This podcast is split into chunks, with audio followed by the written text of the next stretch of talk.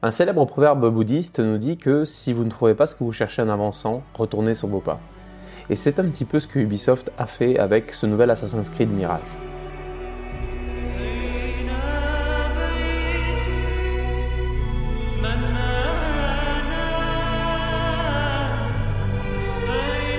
Bienvenue sur le test d'Assassin's Creed Mirage, le dernier opus de la célèbre licence Ubisoft, qui a été fait cette fois par le Cieux de Bordeaux, qui était en charge à la base de ce qui devait être un simple DLC, le DLC du précédent opus qui était Assassin's Creed Valhalla. Mais au final, il a été décidé de faire un épisode à part plus petit, hein, qui est vendu moins cher d'ailleurs, hein, vendu aux alentours des 50 euros contre 70 voire 80 pour certains jeux AAA classiques.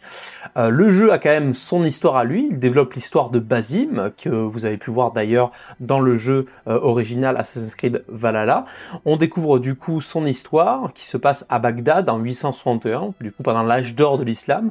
On découvre du coup un personnage assez torturé qui passera de voleur des rues à maître assassin, une histoire assez intéressante au final qui rappelle un petit peu l'évolution du héros d'un certain Ezio d'Assassin's Creed 2, mais ce n'est pas le seul retour aux sources. Il y a également tout le système de jeu qui est là pour nous rappeler les origines de la série. Est-ce que c'est une envie de séduire les, premiers, les premiers joueurs ou est-ce que c'est un recentrage de la série? Les prochains épisodes nous le diront. En tout cas, là, on retrouve vraiment ce qui a fait le sel des premiers épisodes, donc une orientation beaucoup plus action, beaucoup plus infiltration et beaucoup plus parcours. Et tant que nous sommes sur le parcours, on va vous parler du gameplay, puisque bah, c'est le grand retour du parcours, de l'action et aussi de l'infiltration dans cet Assassin's Creed Mirage. Euh, et la ville, faut le dire, s'y prête parfaitement bien avec un Bagdad et ses rues étroites, ses toits plats, euh, favorise bah, la circulation euh, à travers bah, les différents bâtiments et bien sûr plein d'autres points d'intérêt qui se trouvent sur les bâtiments. Donc on se trouve dans une zone qui est certes plus petite, mais qui est beaucoup plus dense et détaillée.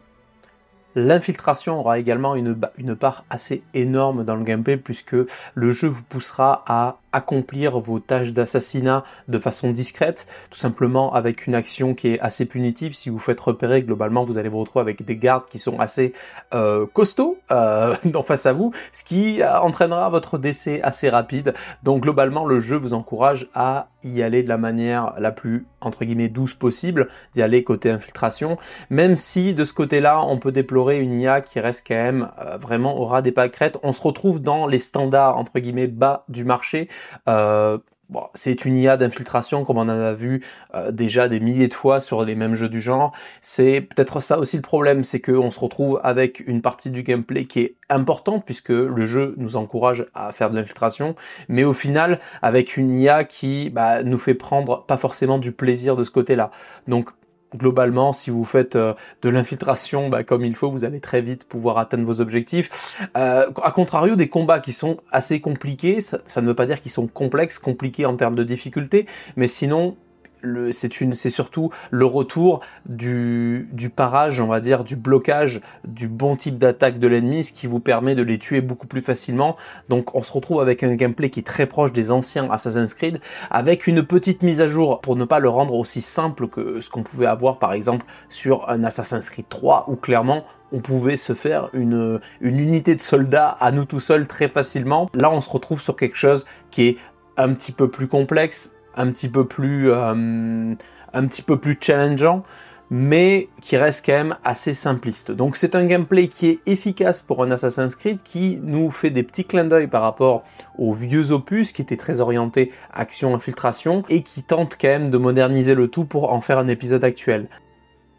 Si on revient sur la technique, euh, graphiquement le jeu est plutôt très correct, voire très beau hein, sur PlayStation 5. Pour information, je l'ai testé sur PlayStation 5 d'une part et également sur Steam Deck. Steam Deck, c'est un PC portable qui équivaut à un PC gamer milieu de gamme euh, qui permet d'afficher des jeux mais pas forcément à fond, surtout les jeux, euh, euh, les derniers jeux sortis. Et le jeu est plutôt très bien optimisé. Alors d'une part sur PlayStation 5, il tourne plutôt très bien, il est très beau, très détaillé, les décors, en tout cas les décors. sur Steam Deck, le jeu tourne plutôt de manière fluide à 30 voire 40 FPS. Sans avoir trop à faire de concessions sur le rendu graphique. tout ça grâce à l'upscaling bien sûr qui est présent sur le jeu. Hein. Il y a l'option pour upscaler le jeu et avoir droit à des graphismes plus intéressants, en tout cas par rapport au manque de puissance de la console Steam Deck. si vous voulez plus de détails d'ailleurs sur la partie graphique et la gestion graphique du Steam Deck et comment fonctionne le Steam Deck, il y a un épisode Les Darons du Game qui est dédié au Steam Deck où j'en fais les louanges parce qu'il s'agit vraiment d'une excellente console portable lorsqu'on n'a pas l'occasion d'être toujours face à son grand écran et avoir à disposition une PlayStation 5 à côté. Pour revenir à la PlayStation 5, les graphismes sont plutôt vraiment très corrects. Hein. On a vraiment beaucoup de plaisir, autant euh, à parcourir les rues qui sont très détaillées de Bagdad. Et je rajouterai aussi côté positif qu'il y a euh, bizarrement moins de bugs sur cet épisode-là. Euh, l'épisode est plutôt stable, de bugs en tout cas bloquants, il n'y en a pas du tout. J'ai pas eu de bugs de mission qui m'ont fait perdre quoi que ce soit et devoir recommencer une mission. J'ai eu très peu de bugs de collision au final. Il y en a toujours puisque on est quand même sur un jeu open world avec du parcours, donc globalement, ce qui entraîne, on va dire, des, des, des, des chemins assez complexes. Donc parfois, il peut arriver que bah, il y a un petit loupé dans un saut ou dans euh, une grimpe, euh, dans une escalade d'immeuble. Donc de ce côté-là, euh, ça peut arriver, mais j'en ai eu beaucoup moins que les premiers temps sur d'autres opus à leur sortie. Donc de ce côté-là, c'est plutôt agréable. Le seul vraiment gros bémol que j'ai pu voir à la fois sur PlayStation 5 et Steam, c'est vraiment la partie visage et mise en scène des cinématiques où on sent que bah, le jeu commence à être daté. On est sur un jeu cross-gen d'ailleurs, puisqu'il sort également sur les anciennes générations. Il est développé depuis quelques années, puisqu'à la base ça doit être un DLC d'un jeu qui était sorti en 2020. Donc de ce côté-là, on commence à sentir le poids des années sur la partie technique, notamment quand on s'arrête sur les visages, qui au final sans être horribles, hein, sont de moins en moins convaincants, avec un manque de, d'expression du visage, donc parfois qui peut euh, bah, nous faire sortir un petit peu du jeu et casser peut-être l'immersion. D'ailleurs, si on va sur l'immersion, euh, je me dois de parler des euh, effets sonores et surtout de la barre de son qui est absolument géniale. Sauf que cette fois, ce n'est plus Jesper Kid qui était aux commandes dans les précédents opus, qui est aux commandes de celui-ci. C'est un nouveau, c'est Brendan Angelid avec un orchestre euh, philharmonique de New York euh, qui derrière nous sert une bande de son qui est absolument euh, vraiment extraordinaire et qui fait vraiment un très bel hommage à la série. D'ailleurs, je vais vous laisser écouter d'abord la version de Jesper Kid d'Assassin's Creed 2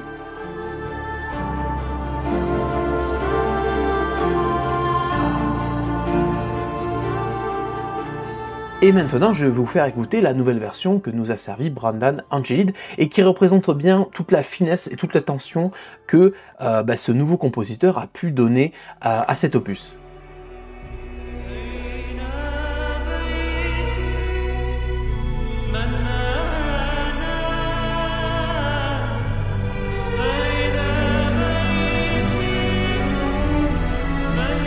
Voilà, clairement, euh, cette, bande de son participe vraiment à l'immersion dans le jeu.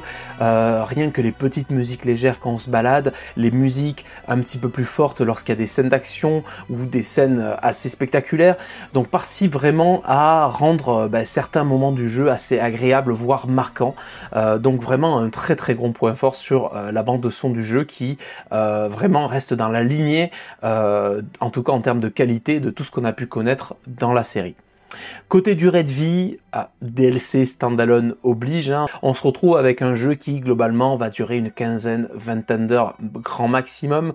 Euh, même pour les complétionnistes, ne vous attendez pas à dépasser euh, les 20-25 heures euh, globalement, puisque le jeu se cantonne à une simple ville avec une histoire qui au final se finit assez rapidement. Et ce n'est pas forcément un défaut, hein, je tiens à le rappeler, entre un jeu qui peut durer des centaines d'heures, auquel beaucoup de joueurs ne verront pas la fin, et un jeu qui quelque part peut être fini en une poignée d'heures, 10 quinzaine d'heures et euh, sur laquelle on peut vraiment profiter de suivre l'aventure du héros du début à la fin, le choix est vite fait. Après tout dépend le type de joueur que l'on est. C'est sûr que si vous êtes un joueur qui cherche à euh, tourner dans un monde pendant des centaines d'heures et aller euh, faire des kilomètres pour récupérer un bonus et après aller l'amener à notre personnage de l'autre côté du monde, ce n'est pas forcément le jeu qu'il vous faut. Si vous cherchez un jeu avec un véritable scénario sur lequel vous allez suivre votre personnage de A à Z sans vraiment perdre le fil sur des missions à rallonge, c'est plus ce jeu-là qui est fait pour vous si vous restez dans la licence des Assassin's Creed.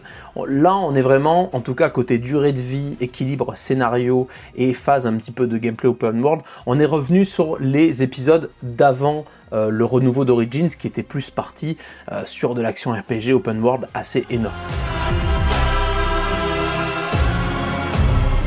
En conclusion, cet Assassin's Creed Mirage fait vraiment le, taf, on va dire. Hein. Pour résumer tout ça, c'est un très bon opus qui est euh, qui devait être à la base quand même un DLC, il faut le rappeler, et qui aujourd'hui est quand même un très bon épisode à part, qui est vendu en plus moins cher. Donc déjà, rien que ça, euh, c'est plutôt quelque chose qui est plutôt honnête, si on peut, si on peut dire ça de la part de l'éditeur, quand on voit par exemple euh, des Call of Duty 3 euh, qui sont quasiment pareils que le 2 et qui sont vendus à 80 euros, ici on se retrouve avec un jeu qui pour le coup n'essaye pas de se faire passer pour autre chose qu'il en est. Il s'agit d'un épisode, un DLC standalone qui en plus a tenté de nouvelles choses et c'est tout à fait louable puisque on sent que là ils ont voulu explorer quelque chose qui était mis de côté ces dernières années, qui est plus d'action, plus d'infiltration et vraiment une, place plus importante pour le parcours.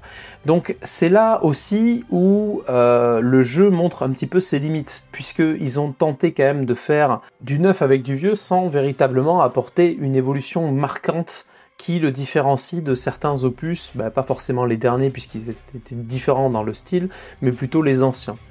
Donc c'est une remise au goût du jour d'un ancien gameplay qui peut se présenter comme bah, au final euh, assez fade. On attendait peut-être plus de choses, plus de surprises, plus d'éléments.